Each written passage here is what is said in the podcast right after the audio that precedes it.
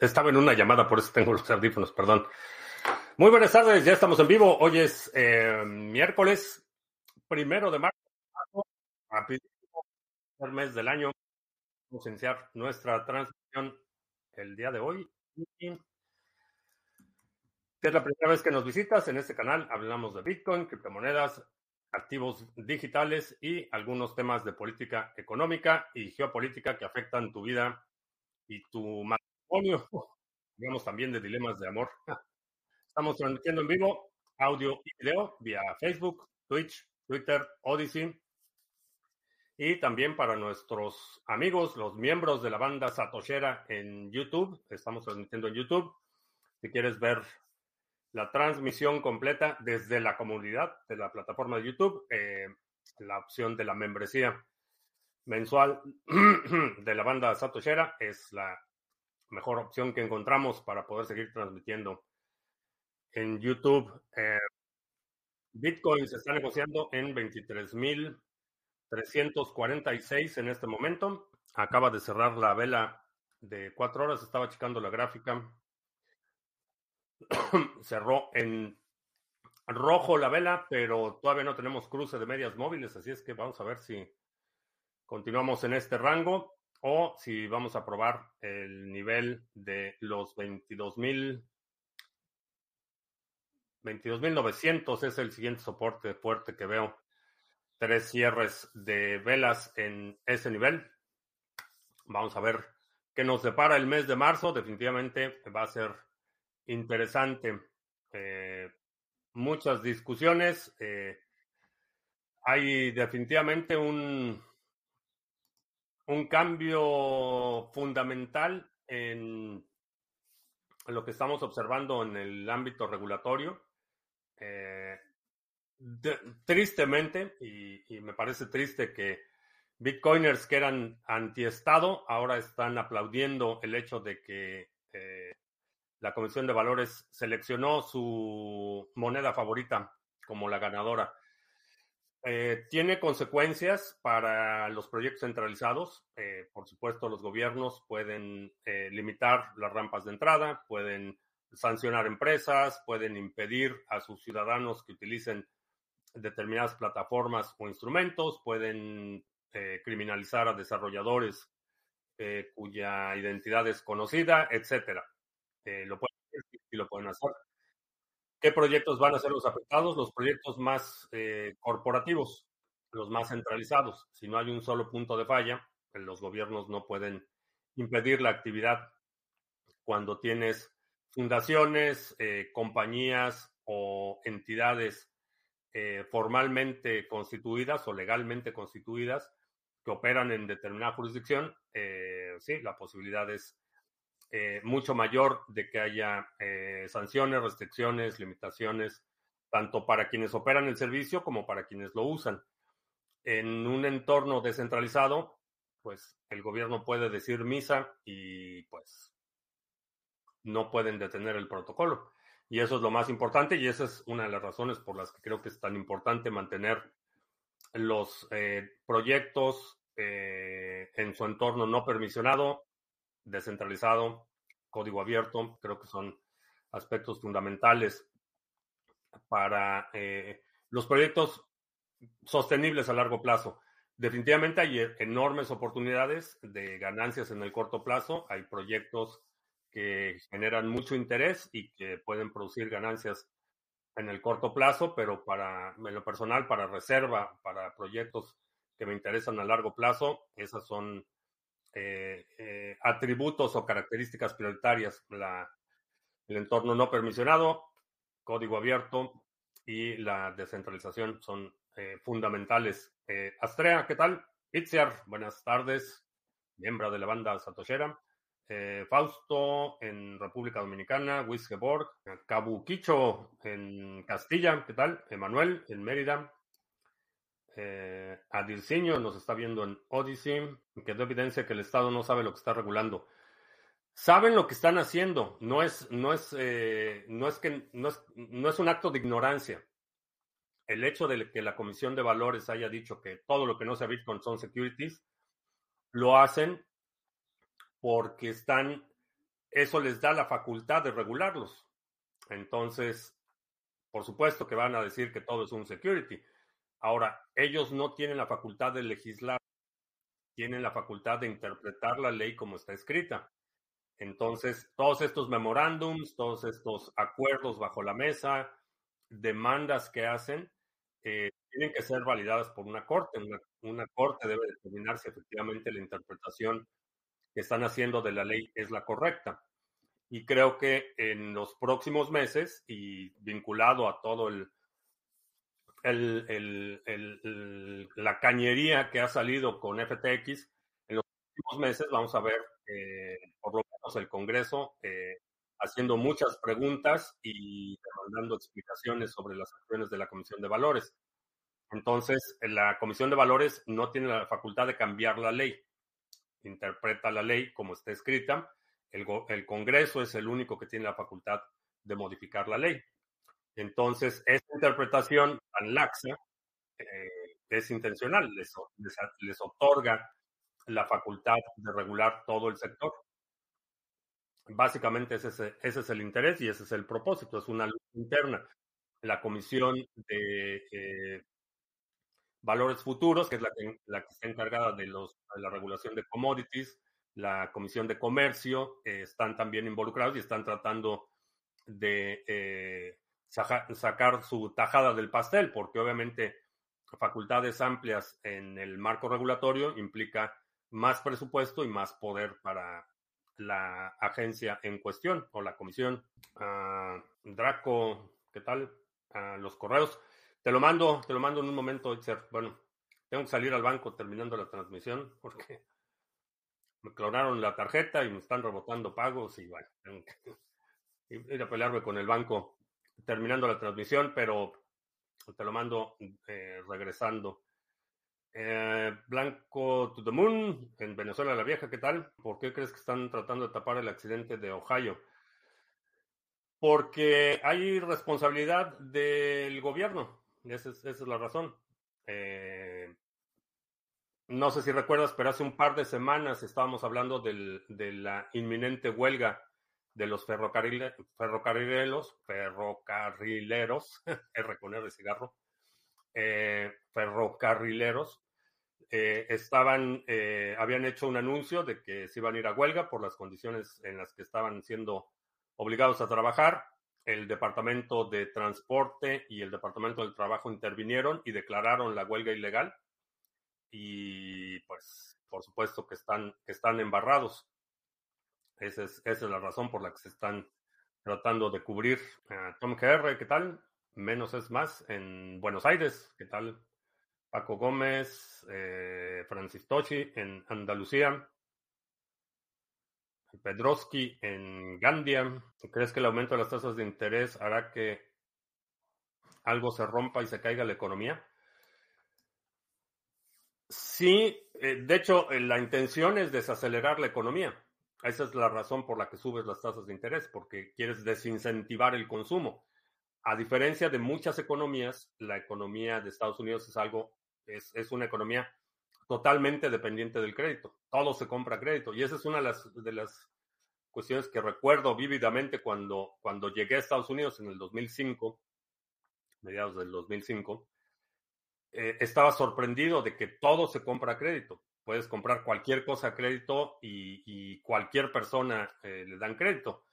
No importa tu capacidad de pago, no importa nada, todo mundo le dan crédito y todo mundo compra todo el crédito. Entonces, una de las preguntas vez que manejaba durante mi trayecto de, del departamento donde estaba la oficina, tenía que pasar por eh, una zona donde hay muchos, eh, por ejemplo, distribuidores de coches, agencias automotrices, y son literalmente cientos y cientos y cientos y cientos de automóviles nuevos, manejas tres millas, es en la zona de Louisville, manejas tres, tres, eh, tres, millas y es coches, coches, coches, coches, coches, coches, y muebles a crédito y ropa a crédito y todo a crédito. Y mi pregunta era, al final, ¿quién, quién paga todo esto? rebuild him? Well, her. Tenemos nuevos miembros de la familia. Hoy fui a recoger cuatro nuevas chicas para la Flock. La, dice Flock en español para la parvada. Si es que vamos a necesitar cuatro nombres. Pónganse al tiro. Sí, pues, este, desafortunadamente, bueno, terminando el tema del crédito. Eh, entonces, mi pregunta era, ¿quién paga por todo esto? Eventualmente, el, el consumidor compra crédito, el proveedor compra crédito, el fabricante fabrica crédito. Entonces, ¿quién, quién paga todo esto? En el 2008 tuve la respuesta y la, la respuesta es nadie paga nada, por eso se colapsa. Entonces, la, la, el incremento de las tasas de interés es precisamente para desincentivar el consumo y controlar la inflación. Y la otra premisa es continuar con la inflación sin modificar las tasas de interés. Entonces, es un dilema donde no hay, no hay forma de ganar. El margen de operación ha sido tan abusado, la exposición a deuda ha sido tan extendida que no hay una solución ganadora. Estás buscando la solución que produzca el menor daño. Y lo están haciendo a ciegas porque así como dijeron hace meses y meses que no, que no, iba a haber inflación y que la inflación era este, para atacar al gobierno y que era propaganda y que eran los radicales los que estaban hablando de la inflación y luego pues que sí va a haber inflación pero poquito y luego pues que sí va a haber inflación pero va a ser más, más de lo que esperábamos y, y pero no, pero va a ser rápido y luego pues no, va a ser más de lo que esperábamos y va a durar más de lo que esperábamos y luego salen con que pues es que no sabíamos que iba a pasar eso. Entonces, sí, va a haber, va a haber problemas. Volviendo al tema de las gallinas. La semana pasada, si recuerdan, eh, no tuvimos transmisión todos los días porque había estado enferma, ya, ya la, la habíamos poner en cuarentenas un par, bueno, como dos meses. Era la más débil. La, la empecé a notar este, bastante decaída, entonces la traje una jaula protegida en cuarentena para que se recuperara un poco, pero pues, entonces, eh, pues, tuvimos que recurrir a eh, resurtir, porque además ya tienen dos años, entonces ya este, este año empiezan a producir menos, entonces hay que renovar. Y la, que lloré pero este, fue triste. Pero pues es el círculo de la vida. Vivieron una, bueno, esta, la que, la que se fue, Popcorn, que era, siempre fue la más chiquita. Vivió una buena vida, vida de lujo. En fin, eh, cuatro nuevas llegaron. Bueno, traje cuatro. Ah, ¿Qué sucederá con el valor de Bitcoin si eventualmente el costo de electricidad es cero? Ese es interesante. No creo que llegue nunca a cero, o por lo menos no en el futuro visible, porque alguien puede ganar dinero. Entonces, eh, a menos que, y, no, no va a suceder, no, no veo un escenario en el que se democratice al punto de que el costo sea cero para todos. Eh, la otra cuestión es que eso pondría de cabeza el orden natural de las cosas, porque el costo energético no es únicamente económico, producir energía eh, incurre, incurres en un costo calórico, por ejemplo.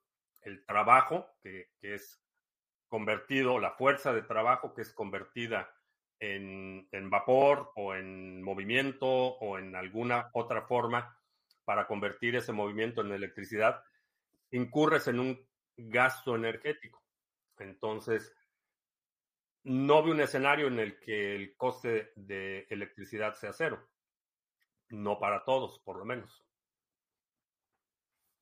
¿Y qué, qué sucedería? Pues que si, si el costo de energía es cero, la dificultad sería infinito. ¿Cuánto está delegando, rindiendo la delegación de NIM? Eh, si quieres saber con precisión al final de cada época, eh, la cuenta de Twitter, la oficial de Sargachet, está publicando y lo voy a poner ahorita en la pantalla. Está, está publicando tanto en Telegram como en, en Twitter está publicando el retorno preciso al final de cada época. Entonces, eh, vamos a compartir pantalla. Aquí está. Eh, en el Epoch que terminó, este de cuándo es?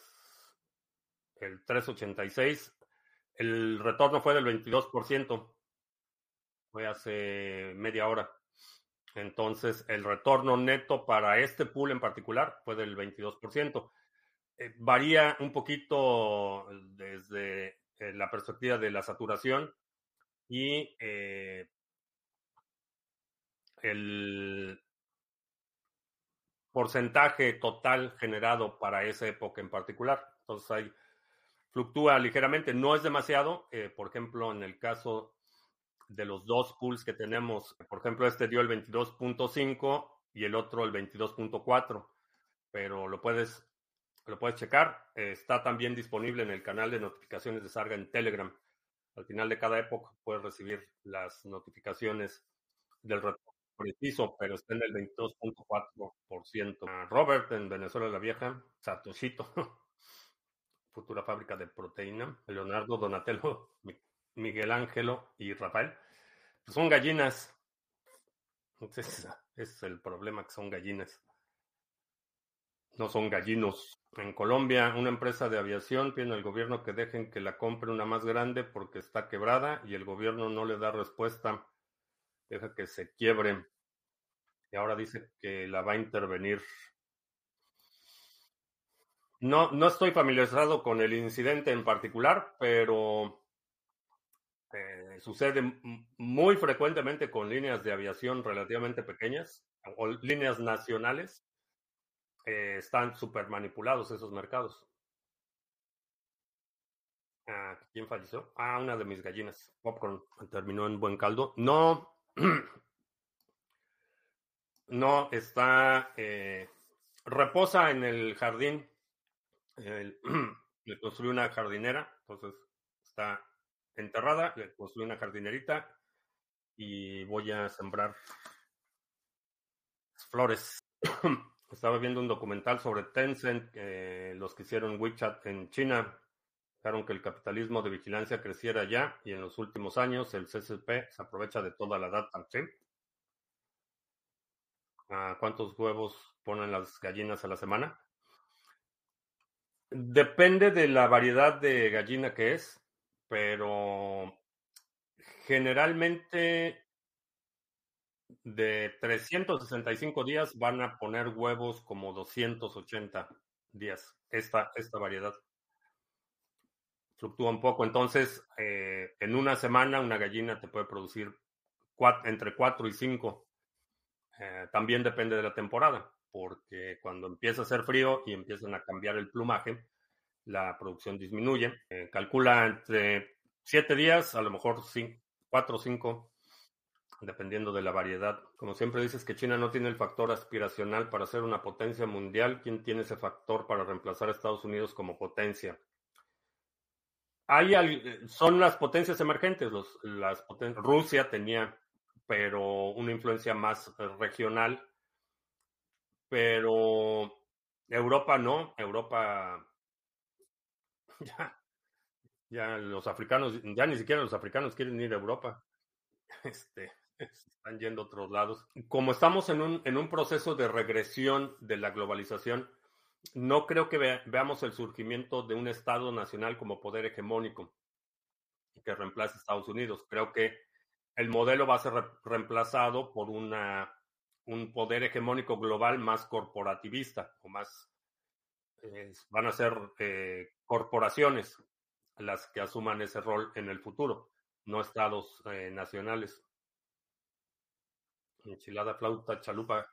No, eh, sobre todo, bueno, yo no, no, no las proceso para carne, pero si una gallina se enferma, es muy mala idea porque no sabes qué fue lo que le pasó.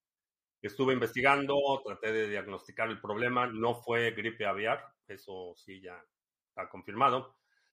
Eh, no sé qué le pasó y pues no sé si fue un parásito, no sé si fue problema este, renal o qué sé yo. Entonces es, no es buena idea consumir eh, animales que se mueren de causas no identificadas. Ah, Puedes mostrar paso a paso cómo cargar saldo para comprar NIM. Eh, hay un tutorial, checa en la página, de, o, si alguien lo puede compartir, Mr. Revilla. En la página de Mr. Revilla está un tutorial de cómo hacerlo.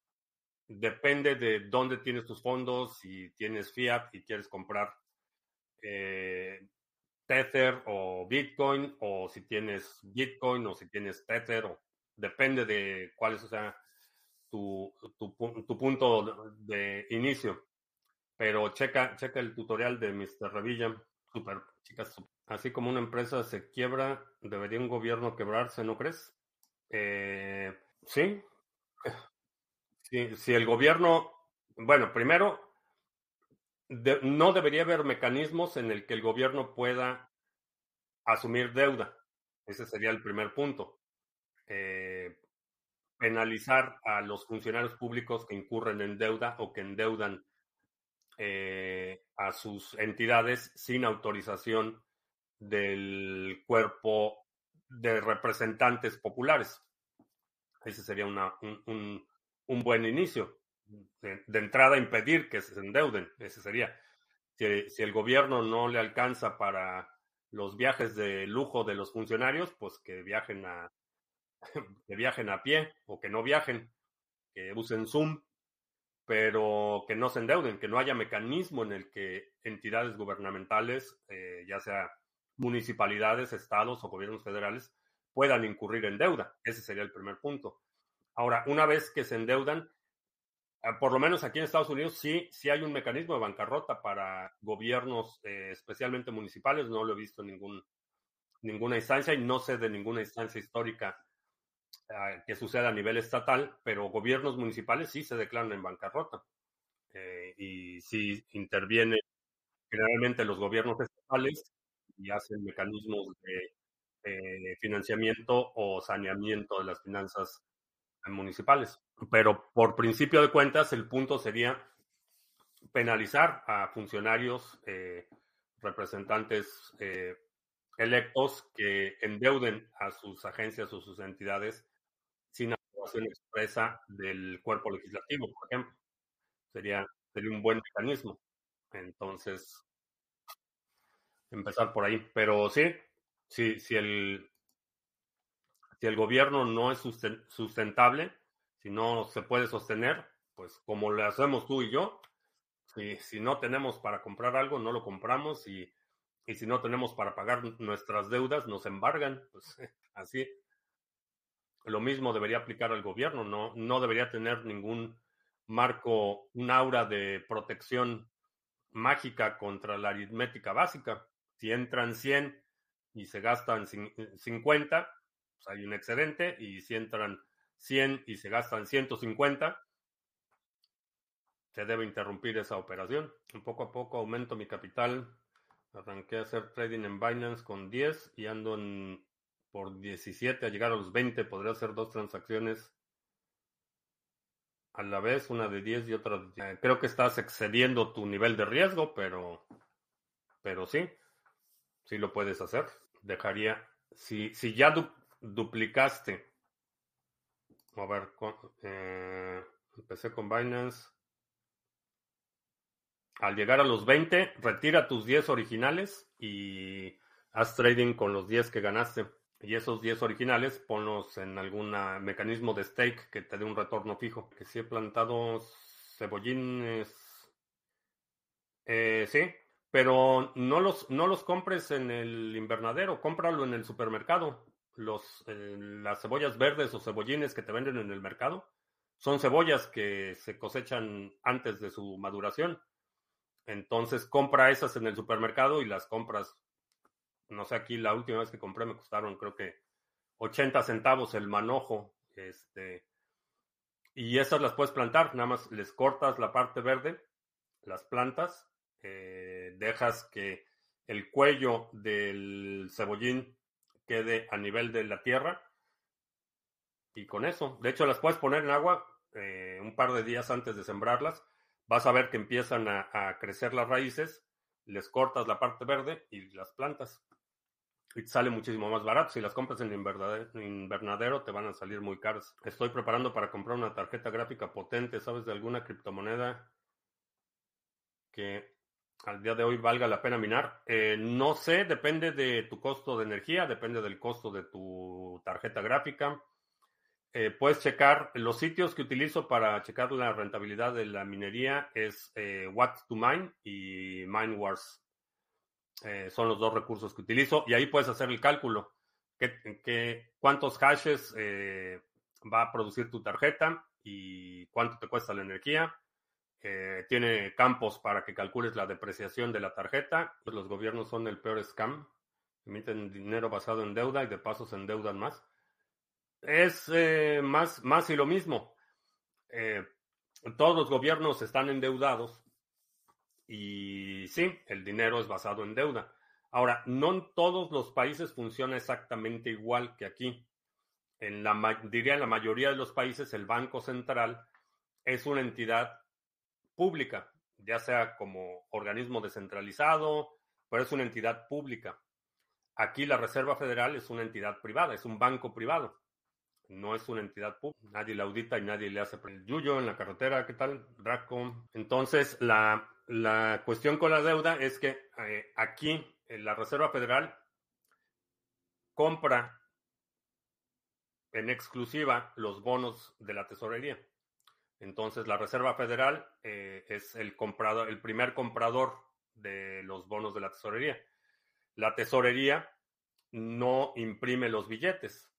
Bueno, la tesorería no emite los billetes la tesorería emite bonos de deuda. Entonces emite un bono de mil millones de dólares, la Reserva Federal los compra, le, le, cuesta al gobierno federal el 3%, le paga a la Reserva Federal el 3% de interés. Es así como el gobierno obtiene su dinero. Y originalmente la intención era buena. La intención era que eh, la, la política monetaria no estuviera contaminada con política de corto plazo. Originalmente la idea era una buena idea. Cuando surge la Reserva Federal, era una forma en la que entidades privadas, eh, no políticos, estuvieran a cargo de la política monetaria. Que no era una, repito, no era una mala idea.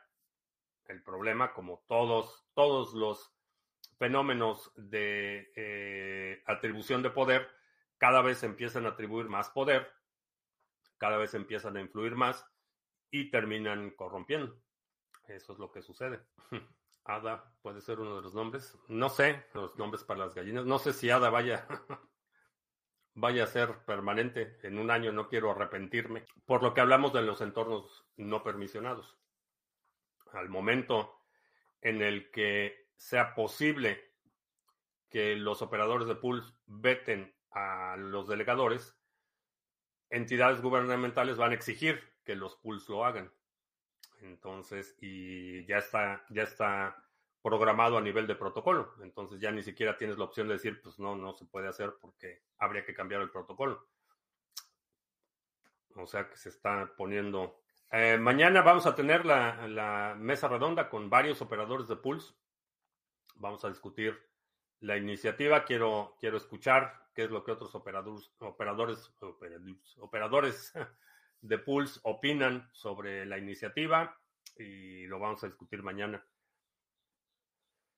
Mi postura, por, digo, sí, eh, sigo escuchando opciones y, y, opiniones sobre el tema, pero honestamente no ha mi postura sobre ese tema. No he escuchado un argumento convincente. Tengo una duda sobre las carteras frías. Las pones en tu cartera, pero si se te rompe, las puedes restablecer. Entonces tus criptos están en el servidor que te vende la cartera fría. No. No. Eh, tus monedas no están en ningún lado. Eh, no están en tu cartera, no están en un servidor. Tus monedas están en todas las copias existentes de esa cadena. Ahí es donde está el registro público. Ahí es donde dice, estas monedas son propiedad de esta dirección. Ahí es donde están realmente las monedas. Eh, por eso conceptos como reglas de viaje no tienen mucho sentido porque no estás aun cuando yo cruce una frontera con mi layer, las monedas no están aquí. Lo que tengo aquí son mis llaves privadas. Entonces, si viajo de un lugar a otro, cruzo una frontera con este layer, realmente mis monedas no están cruzando la frontera, porque no están aquí. Están en todas las copias de la cadena. Eh, esa es una de las cuestiones por las que reglas de viaje y legislación actual que pretenden aplicar a la letra realmente no, no funcionan así. Ahora, ¿dónde están las monedas? Las monedas están en todas las copias de la cadena. Cada nodo tiene una copia de todo el histórico de transacciones y cada nodo sabe que a esta dirección le corresponden estas monedas no gastadas.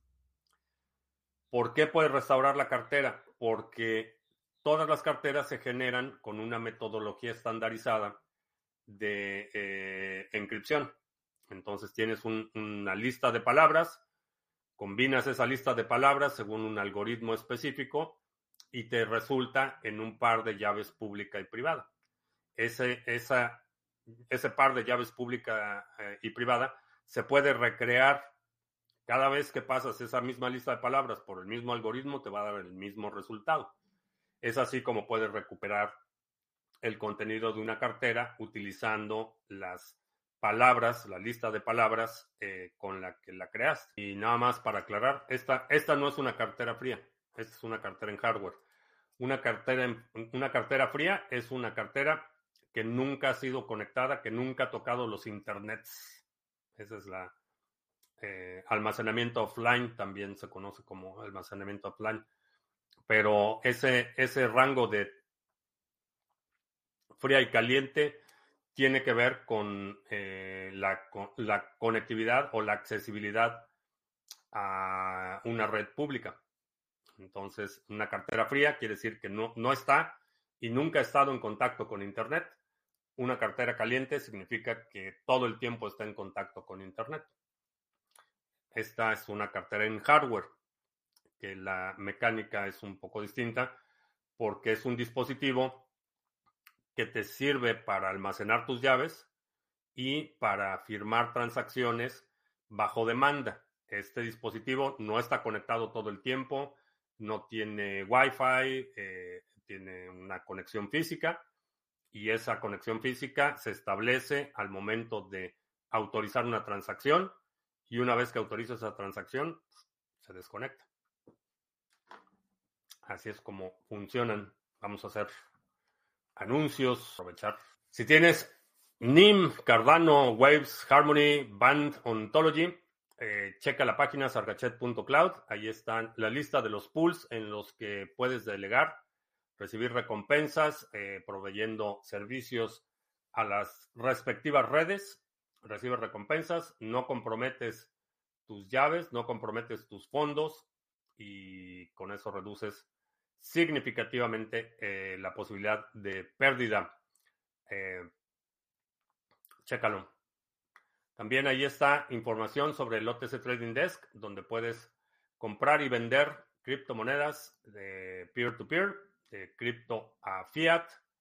Checa el OTC Trading Desk. También allá está el tutorial completo de cómo utilizar el bot, que colaboración de individuo digital.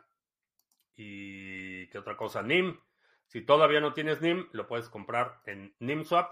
Lo puedes, puedes vender también. Te compramos tu NIM en NIMSwap. Eh, chécalo, nimswap.com. Ya tenemos pares de eh, NIM, USDT, Ethereum, Bitcoin, Lightning, tanto on-chain como Lightning. Eh, chécalo en nimswap.com. Y también, si quieres hacer intercambios cripto a cripto, eh, SimpleSwap es una empresa con la que hemos estado ya colaborando desde hace tiempo y tiene una muy buena opción para que puedas hacer intercambios cripto a cripto sin KYC, sin límites, es bastante rápido y bastante simple de utilizar y tenemos una sorpresita que tiene que ver con SimpleSwap.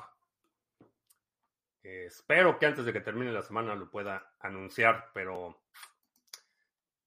Bastante efectivo Simple. Cold Card se clasifica como cartera hardware o fría. hardware. Ah, ¿Para cuándo un viajecito a España? Este, pues no sé, necesito un patrocinador para el viajecito a España. Tengo, tengo el proyecto de Vida, Vida Villa Satoshi que va a consumir una buena cantidad de recursos eh, que pues, es una prioridad. Entonces, si, si alguien quiere patrocinar el viaje a España, no me opongo, pero sí he estado enfocado en, en otros asuntos. Pero sí tengo ganas de ir. Si alguien, si alguien sabe por qué Odyssey tengo que estar refrescando la pantalla para ver el chat, me puede comentar, pero noté desde el último update que hicieron a la página. Si, si no refresco la pantalla, el video sigue, sigue reproduciéndose, lo tengo reproduciéndose en mute pero si no refresco la pantalla no veo el chat. ¿Qué es eso? Ah, para los que no saben qué es una cold card, debo tener una por aquí. No la tengo. Ah, sí, aquí está. Ah, la moví. Esta es una cold card, que es una cartera que parece calculadora para engañar incautos. Bastante bastante recomendable la Cold Card. ¿Sí oyen las gallinas? Y están, están allá en la sala. O sea que esa, esa tiene voz de tenor. A esa a lo mejor le, le, llamamos Taylor Swift.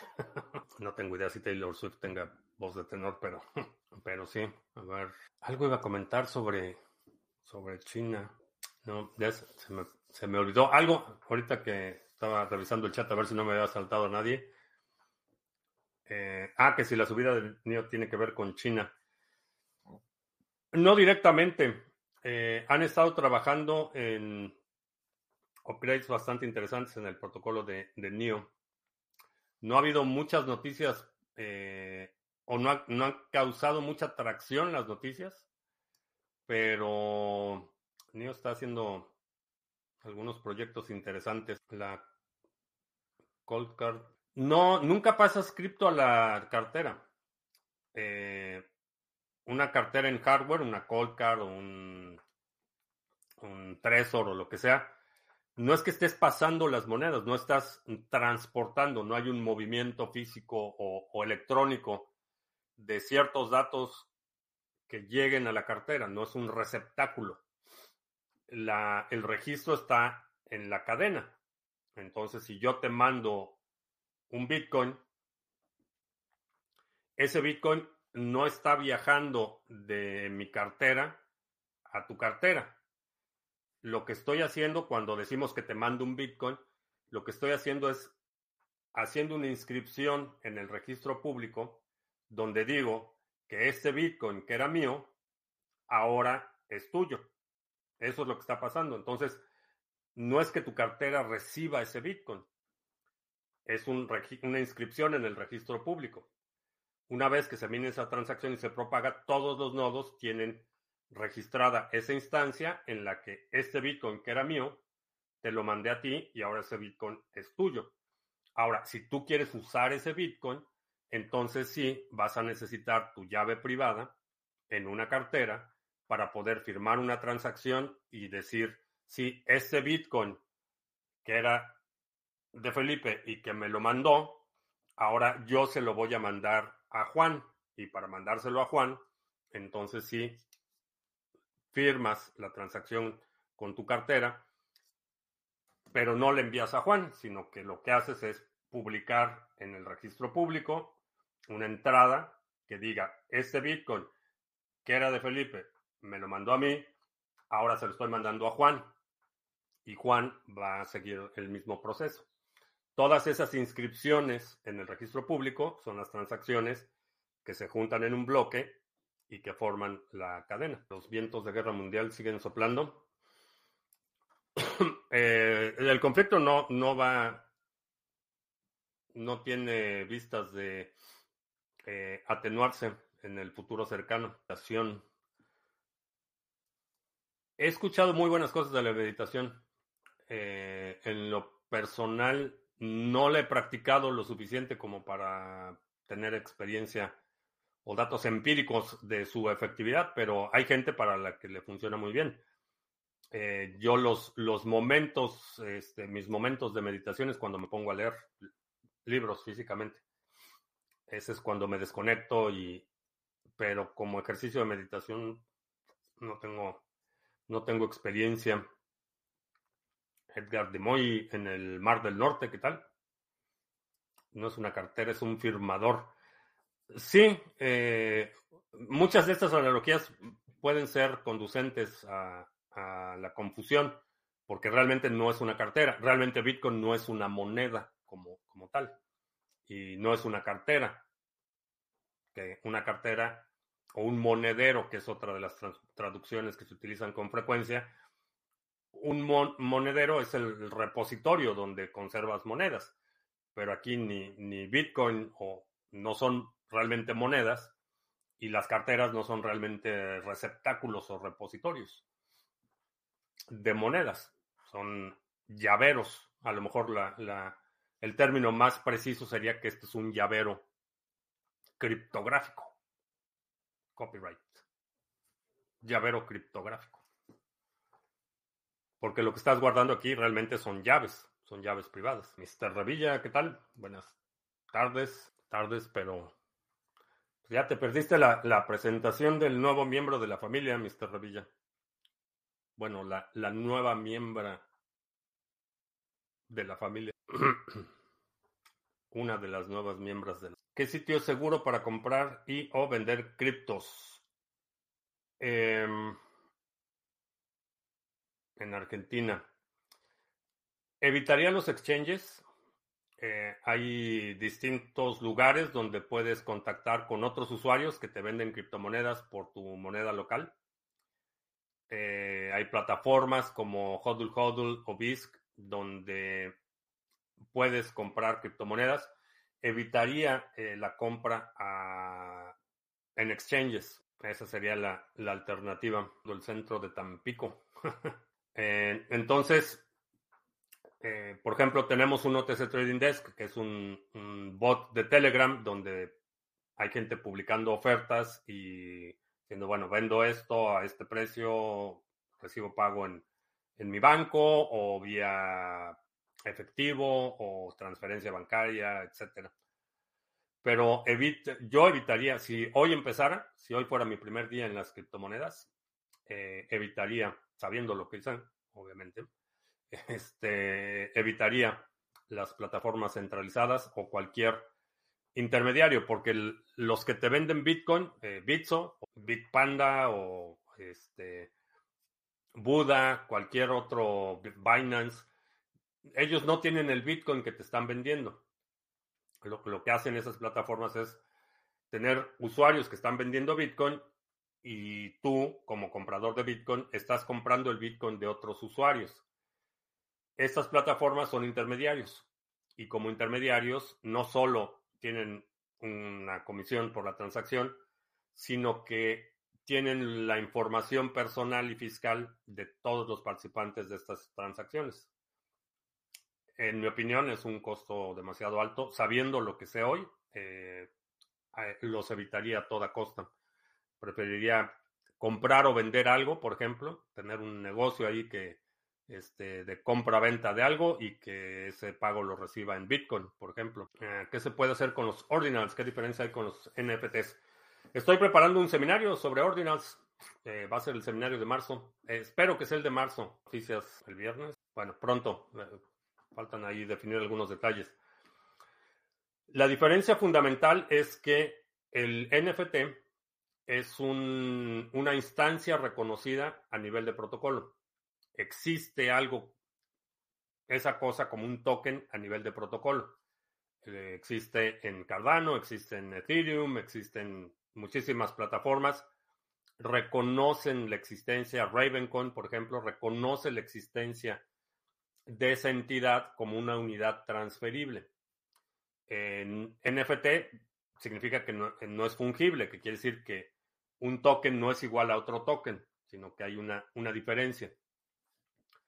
Eh, pero se reconoce a nivel de protocolo. Los ordinals son una inscripción, son un registro, eh, digamos que sería como un acta notarial, que puede o no ser repetible, puede o no ser única. Esa es, esa es la diferencia enorme. Lo que, eh, lo que lo hace diferente es que la figura de token no fungible no existe a nivel de protocolo en Bitcoin.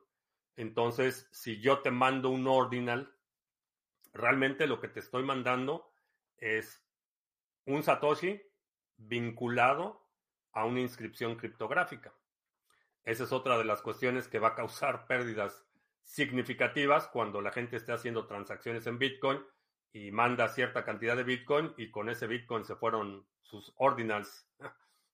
No, no tardan en suceder porque realmente no, no existe el, el NFT como, como unidad transferible a nivel de protocolo. Es una inscripción criptográfica asociada a un input específico, a un Satoshi específico. Entonces, eh, esa es la diferencia eh, fundamental. Yo me arrepiento profundamente de haber usado exchanges. Digo, yo no me arrepiento porque no sabía lo que sé hoy y, tomé las decisiones que tomé sabiendo lo que sabía en ese momento. Entonces, pues, realmente no me... Eh, no me causa demasiada angustia o arrepentimiento porque pues, no sabía lo que sé y no me ayuda en nada este, el arrepentimiento. Y bueno, si para quienes fueron criados católicos como yo, la culpa y el arrepentimiento es algo que hay que evitar, eh, evitar a toda costa. Entonces, eh, eso es lo que haría, sabiendo lo que sé hoy. Si hoy empezara, evitaría los exchanges como placa lo que hice en el pasado, pues ya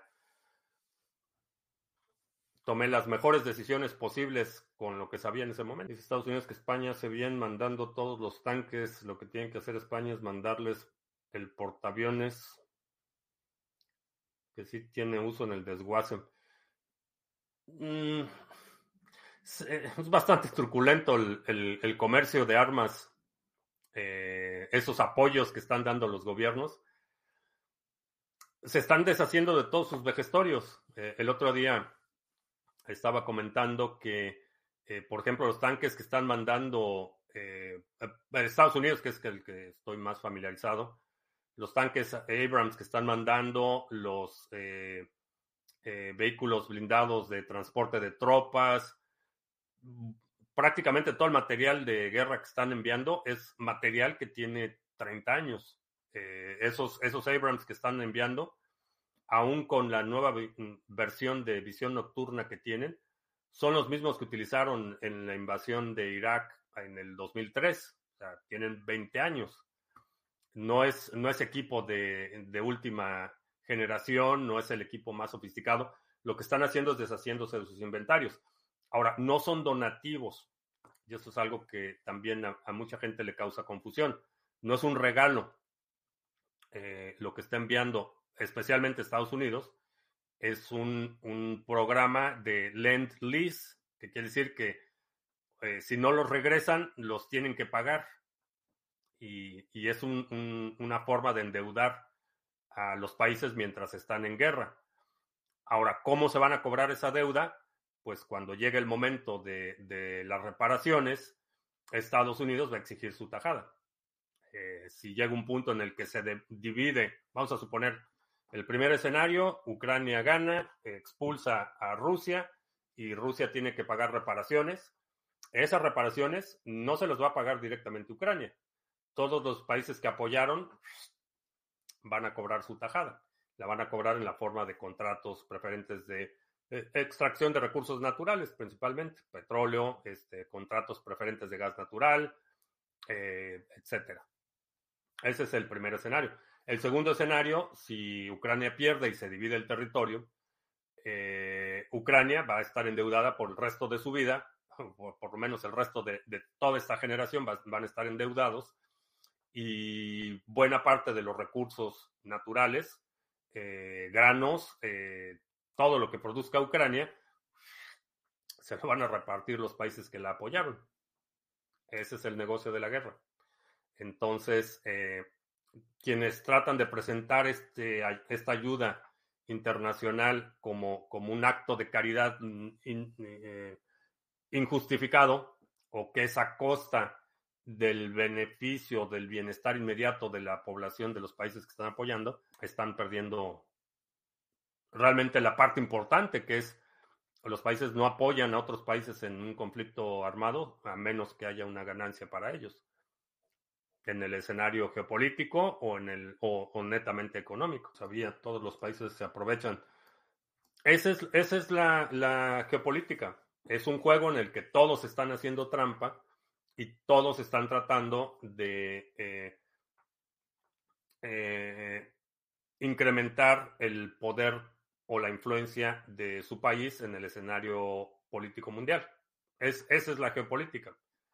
Eh, quien, quien hace la lectura de la dinámica geopolítica desde el punto de vista del juicio, juicio de valor o juicio moral, va a tener lecturas erradas porque todos hacen trampa. No hay, no hay moralmente buenos o moralmente malos. Hay buenos jugadores y malos jugadores. Zelensky ha sido un excelente jugador, independientemente de que sea un corruptazo y que efectivamente se están llevando dinero a manos llenas y etcétera. Ha sido un jugador que mucha gente subestimó. Su capacidad de influencia, su capacidad de eh, convencer a, otros países de apoyar su causa, eh, la, toda la parte de la propaganda de guerra que han manejado, la verdad es que ha sido, ha sorprendido a, mucha gente. En el mismo tono, el desempeño de, Rusia también ha sorprendido a mucha gente porque ha sido desastroso, por decirlo menos. Pero todos están haciendo trampa, todos están tratando de comprometer los recursos necesarios para un conflicto armado en el que va a haber un beneficio. La guerra no se pelea por cuestiones morales, no se pelea por cuestiones ideológicas. La motivación del uso de la violencia es la adquisición de, territorios, de riquezas, acceso a mercados o algún otro mecanismo de ventaja para el país que está peleando. Suena un poco crudo, pero así es. Esa es, la realidad histórica y no es nuevo, no es, no, es no es algo que los gringos hayan inventado, no es algo que este, China este, esté diseñando desde cero. Ha sido la historia de la humanidad, desde que las sociedades se volvieron sedentarias, eh, la invención de la agricultura y los excedentes de producción, esa ha sido la historia de la humanidad en un grupo que llega al territorio de otro grupo y les quitan todo lo que pueden. Y luego llega otro grupo más grande, más fuerte, mejor organizado y le quita todo lo que puede a este grupo y los desplazan. Esa ha sido la historia de la humanidad. Si usas exchanges y retiras el Bitcoin y vives en un país que no graba ganancias de ese Bitcoin, siempre consideras que es mala idea el hecho de sacrificar los datos personales. Tú, si, si no hay ganancias o, no graba las ganancias, hay dos cuestiones. Que primero, esa puede ser una situación que cambie en cualquier momento. Puede llegar en dos años, puede llegar un nuevo gobierno y decir, pues ahora sí las vamos a grabar. Primero, no tienes ninguna certeza de que eso se vaya a mantener. Y segundo, la información eh, o tu exposición a esa información no es únicamente por la parte fiscal, está también la parte de la seguridad. Eh, hemos visto filtraciones de exchanges y fuga de información y pérdidas de bases de datos y hackeos y que hackearon el servicio de correo electrónico y que hackearon el servicio de tickets. Y... Entonces, una vez que entregas esa información al exchange, no sabes en manos de quién va a parar. Entonces hay otro, otro vector de riesgo inherente al proporcionar tu información personal al exchange. No es únicamente la parte fiscal, que esa repito, el hecho de que hoy no esté siendo considerado como un hecho grabable, no quiere decir que en el futuro no vaya a cambiar. De hecho, si, si tendría que apostar, mi apuesta sería que, que, disfruta esa situación temporal porque solo es cuestión de tiempo antes de que la voracidad de tu burocracia local te alcance. Lo mismo pasa con las ayudas a África, se quedan la plata las organizaciones de países desarrollados. Sí, Pasa con la ayuda humanitaria, pasa con los préstamos del Fondo Monetario Internacional. Eh, esa ha sido una de las principales estrategias, por ejemplo, de China, que no es invención china.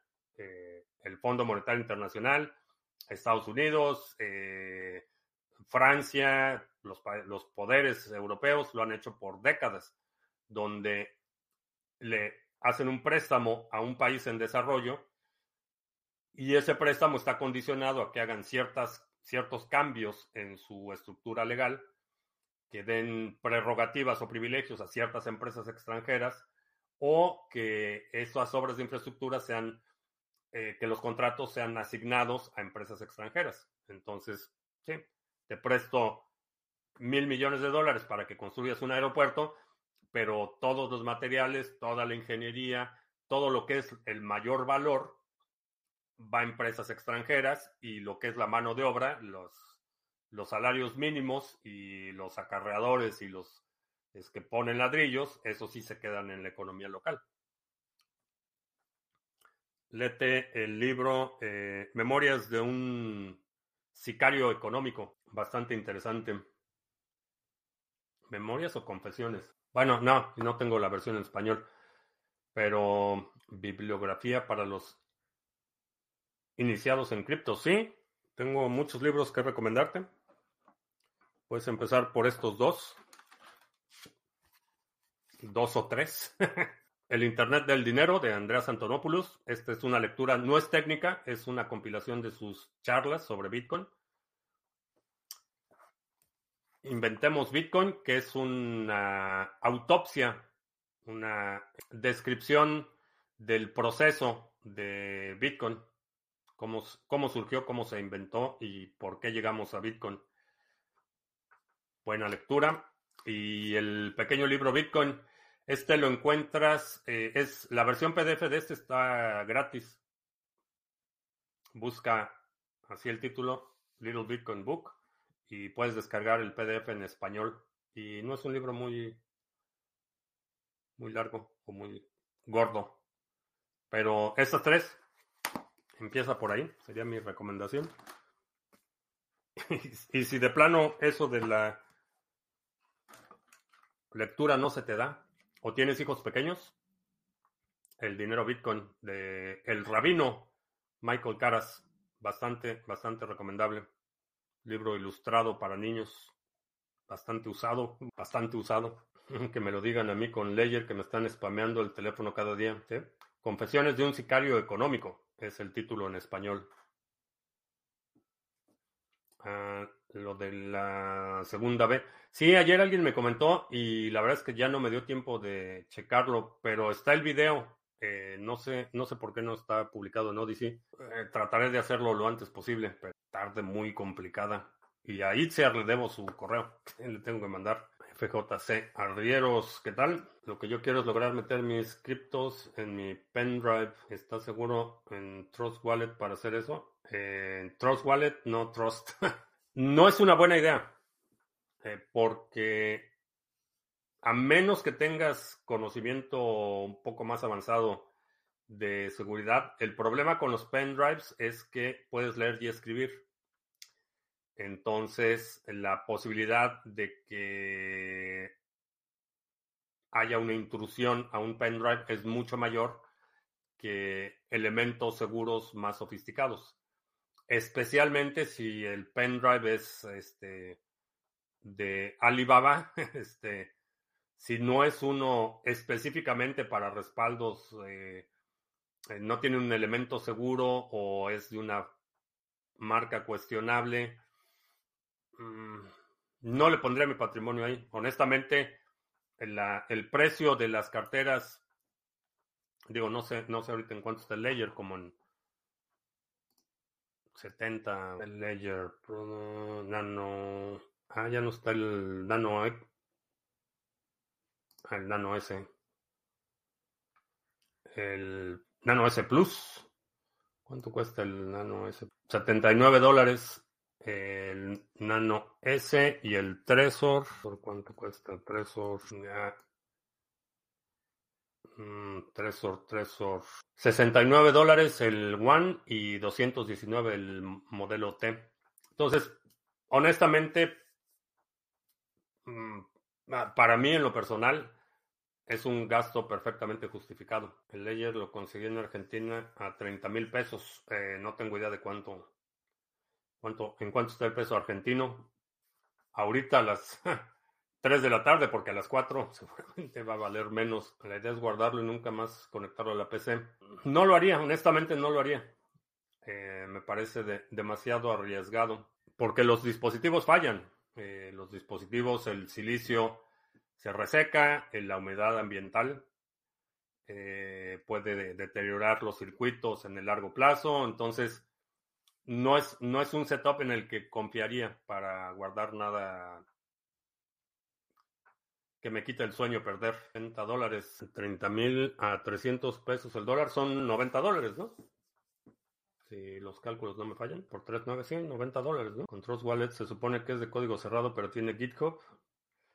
El hecho de que, sea Git, que tenga GitHub no quiere decir que sea de código abierto. Eh, hay muchas eh, muchos proyectos que son de código cerrado, pero tienen GitHub y en ese GitHub lo que tiene son librerías de APIs o llamadas o algunos eh, mecanismos para que conectes tus aplicaciones a esas aplicaciones, etcétera. No quiere decir que solo porque tienen GitHub no quiere decir que automáticamente sean de código abierto. 380 está un dólar. Ah, no sé, bueno. Por ahí alguien dijo que 300 y se llama atendiendo boludos, así es que debes saber. Debe saber lo que está hablando. Eh, ah, no sé, pero si es a 330 mil, son 90 dólares, ¿no? a ver, ya, me dio curiosidad. Ah, bueno, aquí me dice que 197 el dólar peso argentino, pero debe ser en el mercado Forex internacional. En el mercado local no tengo idea. O no sé si ya tienen otro peso, peso azul, o cómo le llamaban, el bolívar soberano o el peso convertible para ver a 78 dólares a 380. No está mal, 78 dólares cuesta 79 en la página. Es que no está mal. Te faltan los impuestos. Ah, bueno, hay un equipo portátil que permite hacer un paseo por tu oficina y por tus cultivos. Eh, no. por mi oficina, no. Hay cosas que no. No. Los cultivos, eh, bueno, ahorita apenas ayer, bueno, el domingo puse ya eh, Swiss Chart, que no, siempre se me olvida el nombre en español. Eh, acelga, sí, acelgas. Eh, espinaca, tres tipos de lechuga, algo más puse.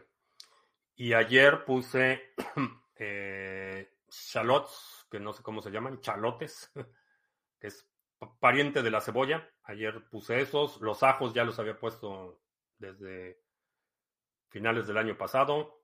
Eh, fresas ya están terminando su periodo de invernación. Y tengo ya empezadas plantas de chiles, seis, seis variedades de chiles y jitomate. El dólar cripto está más barato el dólar blue, el dólar soya, el Netflix, el Qatar, etcétera. ¿Recomiendas comprar el Ledger en Amazon MX? Dice que es la tienda oficial. Eh, te recomiendo, si estás en México, eh, checa la página de Mr. Revilla. Si estuviera en México, preferiría comprárselo a Mr. Revilla que a Amazon. No está cargando la página. MrRevilla.com, dando vueltas. Ah, ya está. A lo mejor es mi internet, ¿no? Ah, no sé si Ah, sí, todavía está la promoción. A ver, ahí, va el anuncio de Mr. Revilla. Eh, ahí está, compras tu Ledger Nano S con. Te regalan playera de algodón y envío. Si pagas con Bitcoin. Y también tiene otras carteras, tiene este. Es, distribuidor autorizado. Eh, tanto de Ledger como de Trezor y no, no me acuerdo si. Ah, Bitbox también. Eh, y envía a toda la República Mexicana. Si es que checa. Checa la página de Mr. Revilla. Yo en lo personal preferiría comprarle a Mr. Revilla que a Amazon, pero si es la, la, tienda oficial, puede ser una buena alternativa. Ah, ok. Bueno, pues ya me tengo que ir. Este. Te recuerdo que estamos en vivo lunes, miércoles y viernes 2 de la tarde, martes, jueves 7 de la noche. Si no te has suscrito al canal, suscríbete, dale like, share todo eso. Mañana voy a tener la mesa redonda con los operadores de Pulse. Vamos a ver cómo, cómo eh, eh, navegar estos tiempos de impulsos oficialistas. Eh, y este, sí, mañana a las 12 del día va a ser la mesa redonda. Espero tener el video mañana mismo, si no hay por ahí ninguna complicación. Todos los días ha sido como que algo, algo, todos los días de este año. Pero bueno, va a ser un año muy bueno, muchas oportunidades y creo que ya. Por mi parte es todo. Gracias. Ya hasta la próxima.